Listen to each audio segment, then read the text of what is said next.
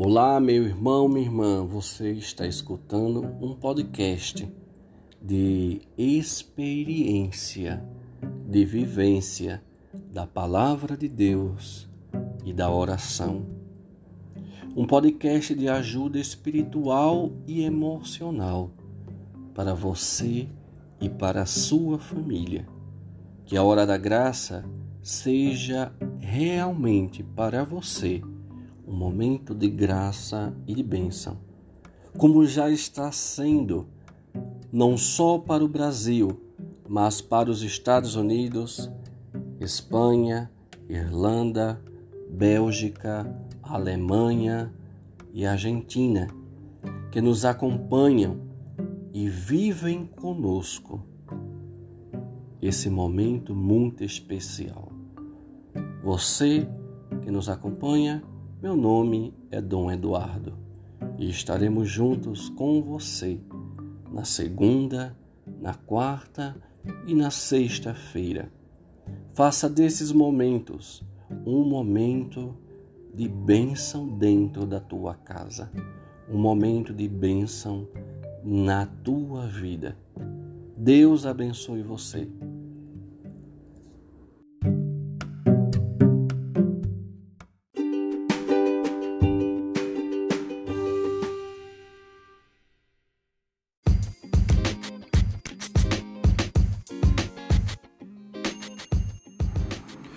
Olá, meu irmão, minha irmã, Deus abençoe você, Deus abençoe sua família.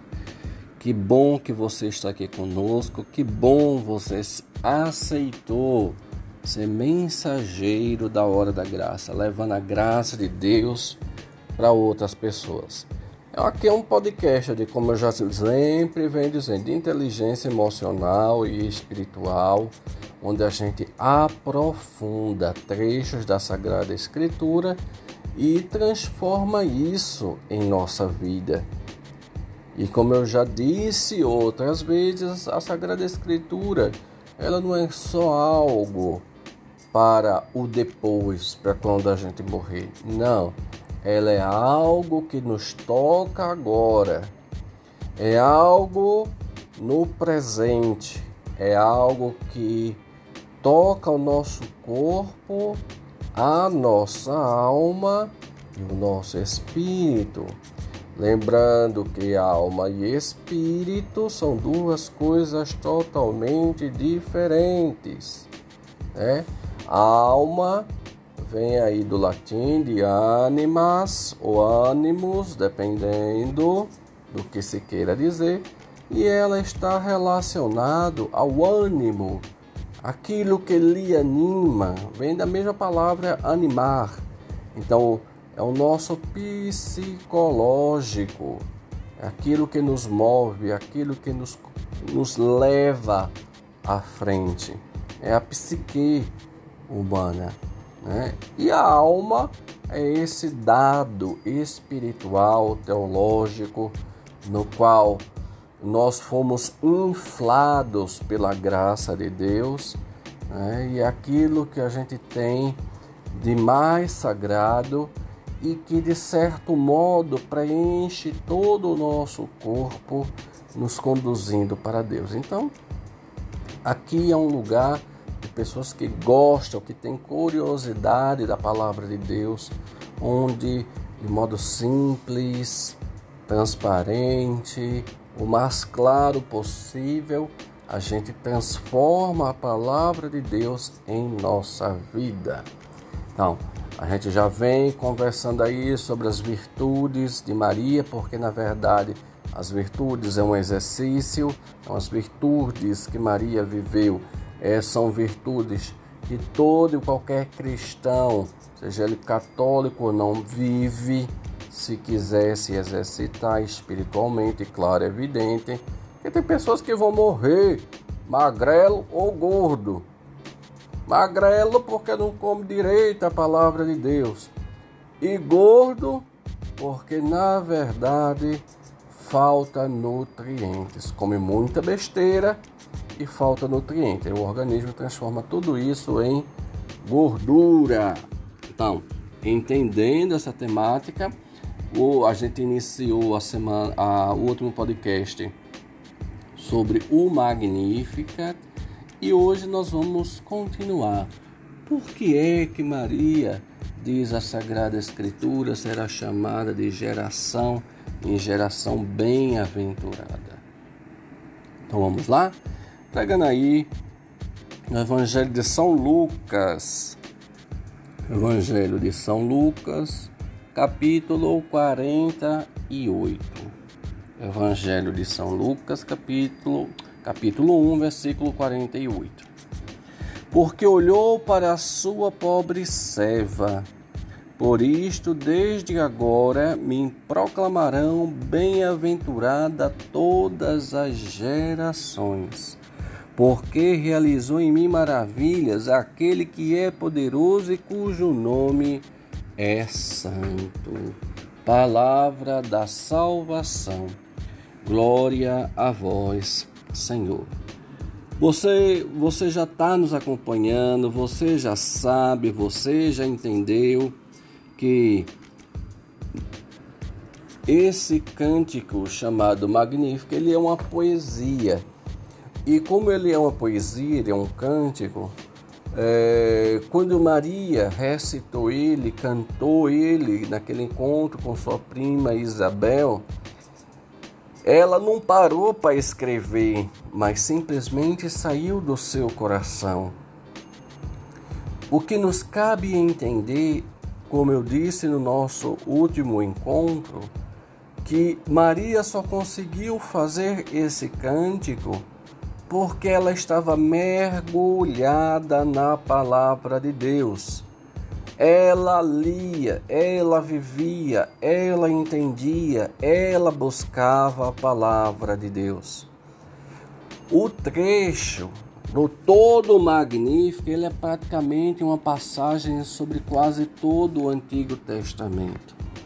Para você entender, ele faz sete vezes, sete vezes referência aos Salmos.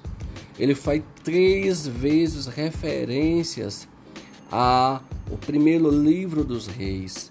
Faz uma referência ao livro de Abacuque, uma referência ao livro do Gênesis, uma referência ao livro do Eclesiástico e uma referência ao livro do profeta Niqueias. Então, tanto Abacuque como Niqueias, dois profetas. Eclesiástico é um livro sapiencial, que nós chamamos, ele é classificado como sapiencial na teologia. A mesma coisa que os salmos.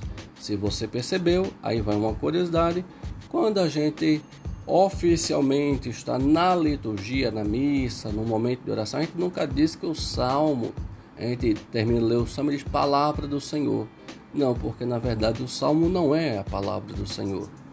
O salmo é sempre uma oração do homem que se dirige a Deus. Então, eram homens, né, mulheres que escreveram os salmos e, como forma de poesia, como forma de canção, ofereciam a sua oração a Deus. Então, está aí.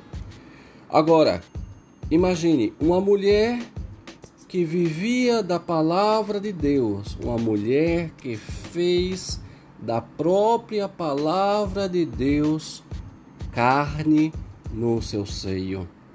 Jesus é o Verbo encarnado de Deus, é o Logos, é a ciência eterna de Deus, que foi feito no coração no ventre, primeiro foi feito no coração de Maria, depois foi feito no ventre, porque é impossível uma pessoa aceitar uma missão com a que Maria aceitou se ela não aceitasse primeiro dentro do coração.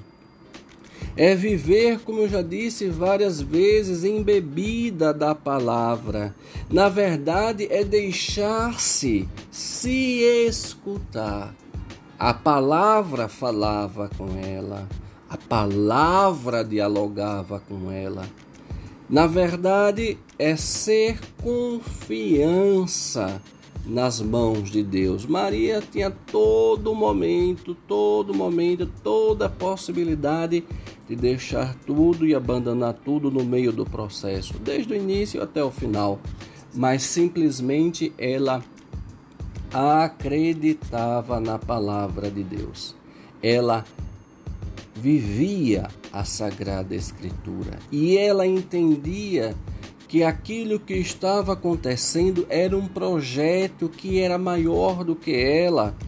E esse projeto de salvação hum, poderia ter acontecido de outra forma, poderia, mas aconteceu da forma que nós a conhecemos hoje. E quando você entende que o próprio Deus, o próprio Deus que criou a todos nós, obedecia aos seus pais, era obediente aos seus pais. Aí você vê a grandeza da humildade de Deus. E imagine Maria e José como eram atentos às palavras do menino Jesus, do jovem Jesus, do homem adulto Jesus. Ela entendia que muito, muita, muita coisa, né? Naquele relacionamento que estava acontecendo ali entre ela e o próprio Deus, nessa relação de mãe e filho, ela sabia que muita coisa do que estava acontecendo ali era incompreensível aos olhos dela, como muitas vezes para nós as coisas de Deus é incompreensível aos nossos olhos. Por isso, Maria, ela simplesmente tinha fé, simplesmente acreditava. Mesmo quando tudo parecia que não era aquilo, mesmo quando tudo parecia que não iria acontecer da melhor forma possível ou mesmo quando tudo realmente iria por água abaixo, como ela viu o seu filho morrer numa cruz. Mas simplesmente ela acreditou. Ela acreditou porque, como eu já disse, ela guardava tudo no coração, como diz o Evangelho também, o Evangelho de São Lucas. Ela é feliz, ela em outras traduções se coloca, ela é bem-aventurada, ela é feliz, ela é agraciada. E todas as gerações a chamarão de bendita, todas, ou seja, de lá até agora. E pelos séculos dos séculos chamarão Maria de bendita, não por ela mesma, mas porque Deus olhou para a sua pobre serva Maria era uma serva de Deus e foi Deus que olhou para esta serva, e é por causa disto que todas as gerações chamarão ela de bendita, como diz o, cap... o versículo 48. E acima de tudo, como diz o versículo 49, porque realizou em mim maravilhas, ou seja, aquilo que era impossível aos olhos humanos, aquilo que seria incompreensível aos olhos humanos, Deus se fazer carne e Deus nascer de uma mulher. Foi Deus que fez essa maravilha, porque Ele é todo-poderoso e só Ele tem o um nome que é santo.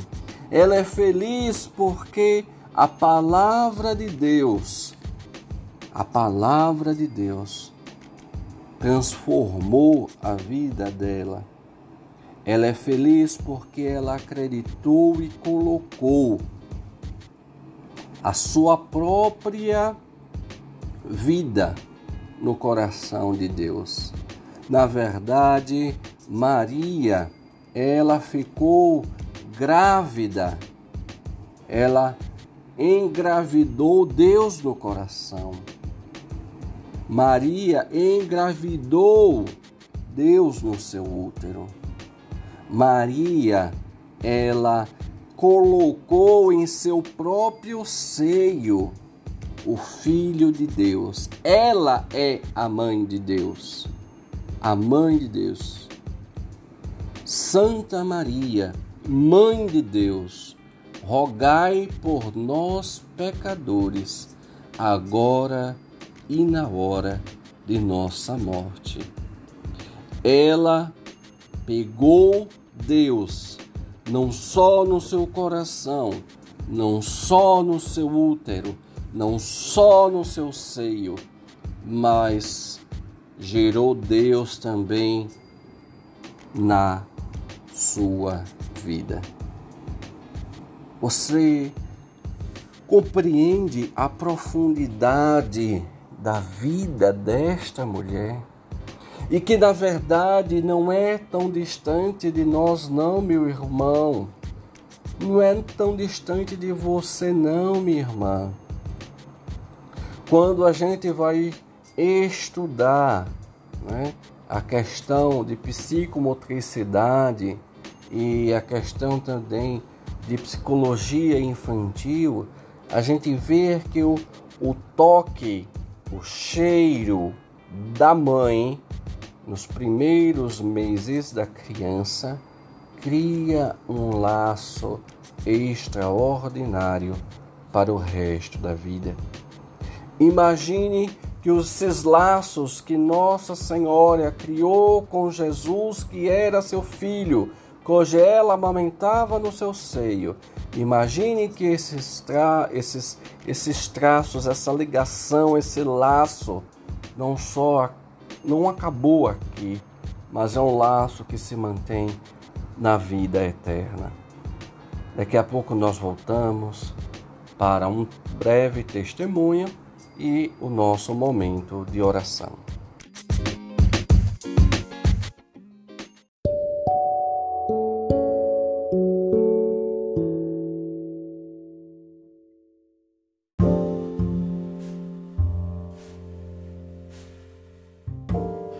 Lá, continuando a nossa conversa.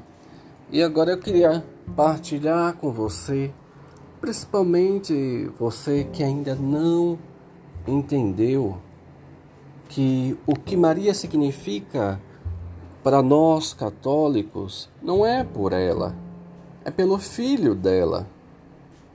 E como isso é, faz com que até o inferno trema por causa da humildade de Maria.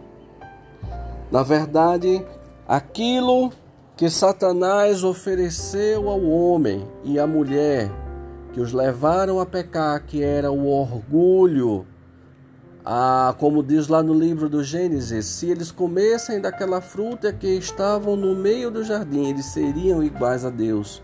A prepotência, a soberba foi o que Satanás ofereceu ao homem. A desobediência foi o que Satanás ofereceu ao homem e à mulher a petulância, bater de frente com Deus, a criatura se igualar ao Criador. Foi o que Satanás ofereceu ao homem e à mulher. Mas Maria, ela poderia ter tido toda a possibilidade de também se vangloriar agora, mas simplesmente ela disse: Faça-se mim segundo a sua palavra. Foi esse sim que Maria disse que estremeceu o inferno. O inferno não estava preparado para aquele sim. O inferno contava com o fracasso humano. O inferno contava que aquela jovem dissesse não, que aquela jovem não acreditasse na palavra de Deus, que aquela jovem não entendesse a grandiosidade da missão que ela iria ter.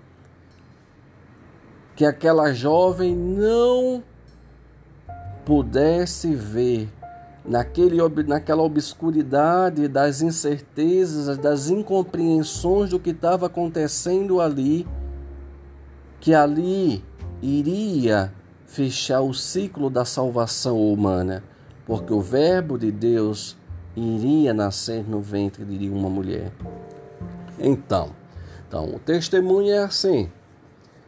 Eu participava de um encontro de formação sobre libertação, infestação demoníaca, é, que tem a classificação, né? que nem tudo é possessão. Alguns nós chamamos de contaminação, outros, né, de, de... Tem, tem um termozinho que agora que não, não, também não é muito interessante a gente colocar todas essas questões aqui. O que interessa é que no meio desse processo, quando a gente estudava como classificar e o que era o que, e que nem tudo é aquele show que algumas igrejas fazem por aí, dizendo que o demônio está lá, e o demônio fala, o demônio pinta, o demônio borda. Não, não tem nada, ali, que ali é carnaval, ali é circo, viu? Ali é circo. Então, quando a gente vai estudar essa questão, ela é muito mais profunda. E nós estávamos no encontro, era um encontro fechado, onde nós íamos para passar um retiro e iríamos estudar sobre aquilo. E o pregador ele dizia para a gente o seguinte: olha, aconteceu que eu fui, ele dizendo né, que ele foi chamado para um caso, é, telefonaram para ele dizendo que havia um caso que a pessoa estava manifestada. Claro, de imediato ele não foi preparado para um, algum tipo de manifestação de exorcismo, porque o exorcismo em si mesmo ele tem que ter autorização do bispo não é um show que o padre vai fazer, como algumas representações cristãs fazem, mas é uma oração e uma oração altamente profunda, onde o padre ele deve estar preparado para aquele encontro com Satanás. Não é fácil não, porque Satanás joga na sua cara todos os seus pecados. Ele joga tudo aquilo. Então, quando você estiver pertinho de uma situação dessa, sai de perto se você não aguenta, porque ele faz uma confusão terrível na sua cabeça, porque o objetivo é derrubar. E ele derruba, se você não estiver preparado. Então ele foi. Quando chegou lá, aí quando ele entrou dentro do quarto, era uma jovem, né? E a jovem ela estava andando grudada na parede. Quando ele viu a cena, realmente era um caso de exorcismo. Mas ele não podia fazer nada de imediato porque ele precisava da autorização do bispo. Então, o que foi que ele fez? Ele começou a fazer oração. Tinha um grupinho dentro do quarto também rezando o texto e ele começou a fazer oração e mostrava a cruz e não sei o que, aquela oração, e lia a palavra de Deus, aquele negócio todo. E a, a menina que estava passando por essa, esse processo né, de, de, de, de, aí de tá em contato fisicamente com, com o demônio, começava a pular na cama, se jogava no teto e se segurava no teto de cabeça para baixo, né? era, não era uma cena muito boa de se ver, além do que eles, do que o espírito, né, o demônio escrevia nas paredes, eram heresias, eram blasfêmias contra Deus, contra Nossa Senhora, contra a Eucaristia. E naquele processo, cansado, tudinho, ele saiu do quarto. Quando voltou, ele voltou com, com a imagem de Nossa Senhora, porque ele via que o quanto mais aquele grupinho de mulheres que estavam no cantinho assim do quarto rezava o terço, mais ele ficava agitado, mais ele ficava nervoso. Então ele saiu do quarto e trouxe uma imagem de Nossa Senhora, clara, evidente, abençoada, benta, não é qualquer imagem, não, viu, minha gente? Pelo amor de Deus. Então, levou essa imagem consigo, entrou dentro do quarto. Na mesma hora que ele abriu a porta, entrou com aquela imagem segurando nos peitos dele, o demônio viu e disse: Tirem esta mulher daqui. Dizendo com a imagem de Nossa Senhora: Tirem essa mulher daqui, porque eu não aguento esta mulher. Aí o padre olhou assim, oxente, o padre estranhou padre estranhou, assim, aí olhou para ele e assim, olhou para o demônio, por que eu devo tirar essa mulher daqui? Se eu mostrei a cruz para você, você fez carnaval. Se eu joguei água benta, fez carnaval. Agora está com medo da imagem, da foto desta mulher. Lembrando, para quem não entende a questão de imagem, procura aí nos podcasts que tem ali falando sobre imagem. Eu dei a explicação que imagem não tem nada a ver com idolatria, viu? Vamos deixar de conversa lorota. Então vamos voltando à nossa conversa. Então, tira esta mulher daqui. Aí, aí quando o padre perguntou a ele, ele disse assim: porque esta mulher é a mãe dele que está na cruz. E ele não deixa que a gente ria dela.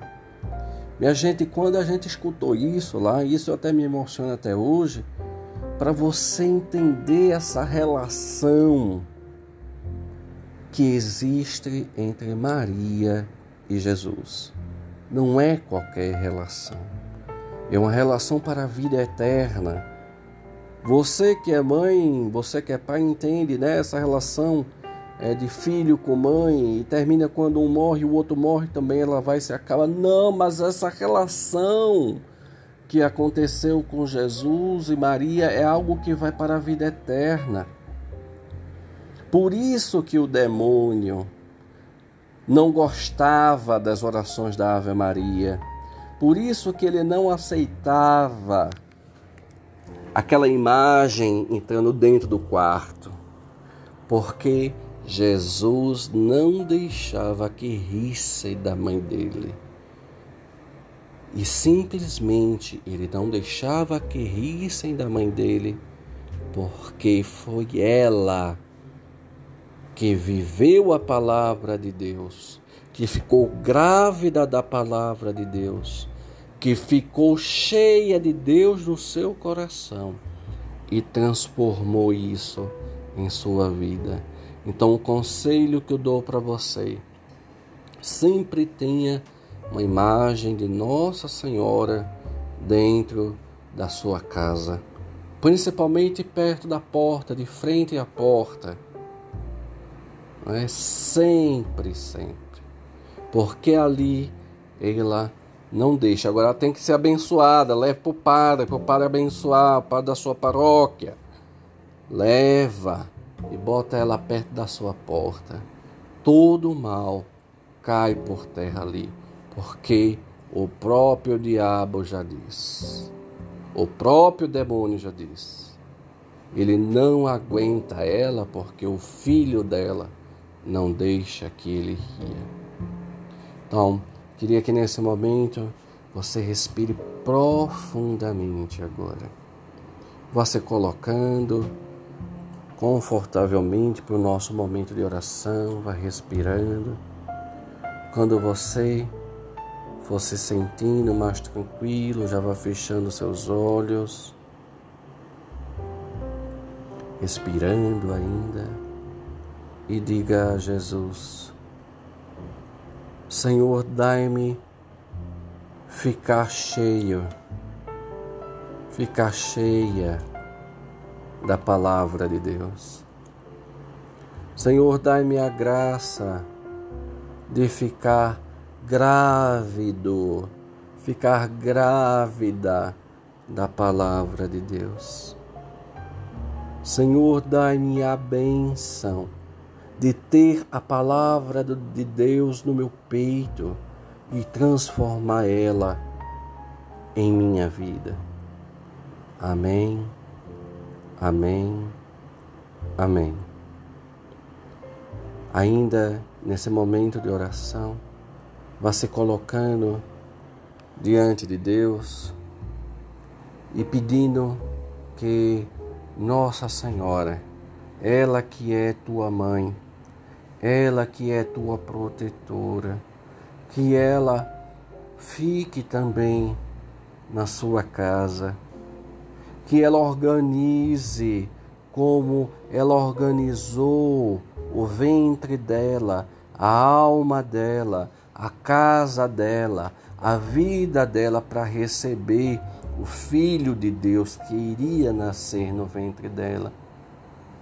Peça a Nossa Senhora que vá arrumando, ela que é mãe, ela que é dona de casa, ela que sabe onde é que está as coisinhas, os probleminhas do dia a dia, do relacionamento a dois, de marido e mulher. Ela que sabe aonde estão as questões de mãe, de filho. Peça a ela para ir agora na sua casa, passear, visitar cada lugar, cada lugarzinho e arrumar aquele lugar ali para o filho Jesus dela.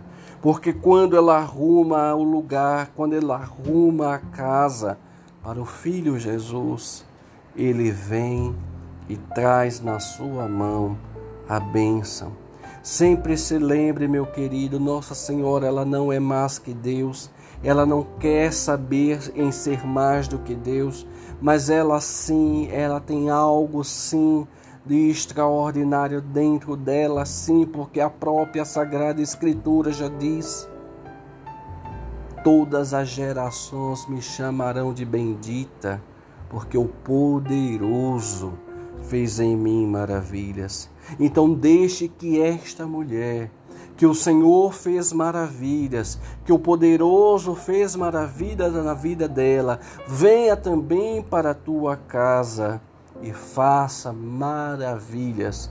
Aquele que ela acreditou, aquele que ela consentiu, aquele que ela disse sim, deixe que ela traga o filho Jesus dela para dentro da tua casa, para dentro da tua família. Deixe que ele tome conta de tudo. Deixe que ela, que é mãe, organize tudo. Ave Maria, cheia de graça, o Senhor é convosco. Bendita sois vós entre as mulheres e bendito é o fruto do vosso ventre, Jesus. Santa Maria, Mãe de Deus, rogai por nós, pecadores, agora e na hora de nossa morte. Amém. A cruz sagrada seja a minha luz, não seja o dragão meu guia. Retira-te, Satanás, nunca me aconselhes coisas vãs. É mal que tu me ofereces, bebe tu mesmo o teu veneno. Em nome do Pai, do Filho e do Espírito Santo. Amém. Não perca o próximo podcast, onde nós vamos fazer um momento especial com Nossa Senhora. Amém. Até lá.